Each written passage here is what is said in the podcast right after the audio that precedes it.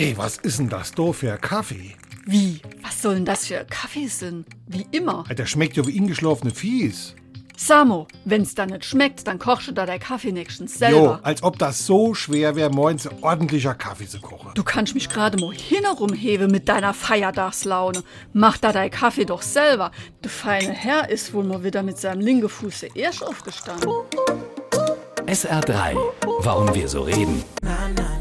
Wie man schwätze. Nach altem Volks- bzw. Aberglauben ist alles, was von links kommt, schlecht oder unglückbringend. Rechts dagegen galt als die gute Seite. Rechts bzw. Recht wird oft mit richtig gleichgesetzt, etwa bei Wer nicht kommt zur rechten Zeit, der muss nehmen, was übrig bleibt. Rechts ist demnach richtig, links dementsprechend falsch und schlecht.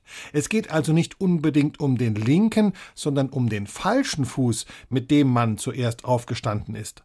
Angeblich soll diese Redewendung aus dem bäuerlichen Milieu des Mittelalters stammen. Wenn der Bauer frühmorgens aus den Federn musste und schlaftrunken und im Stockdunkeln in seine Holzschuhe schlüpfen musste, kam es schon mal vor, dass der rechte Fuß in den linken Schuh wanderte. Bei derben Holzschuhen konnte das schmerzhaft sein. Wenn er dann noch umknickte, dann hatte er den ganzen Tag keine Freude und war entsprechend übel gelaunt. Und alles nur, weil man mit dem falschen Fuß im falschen Schuh steckte. SR3.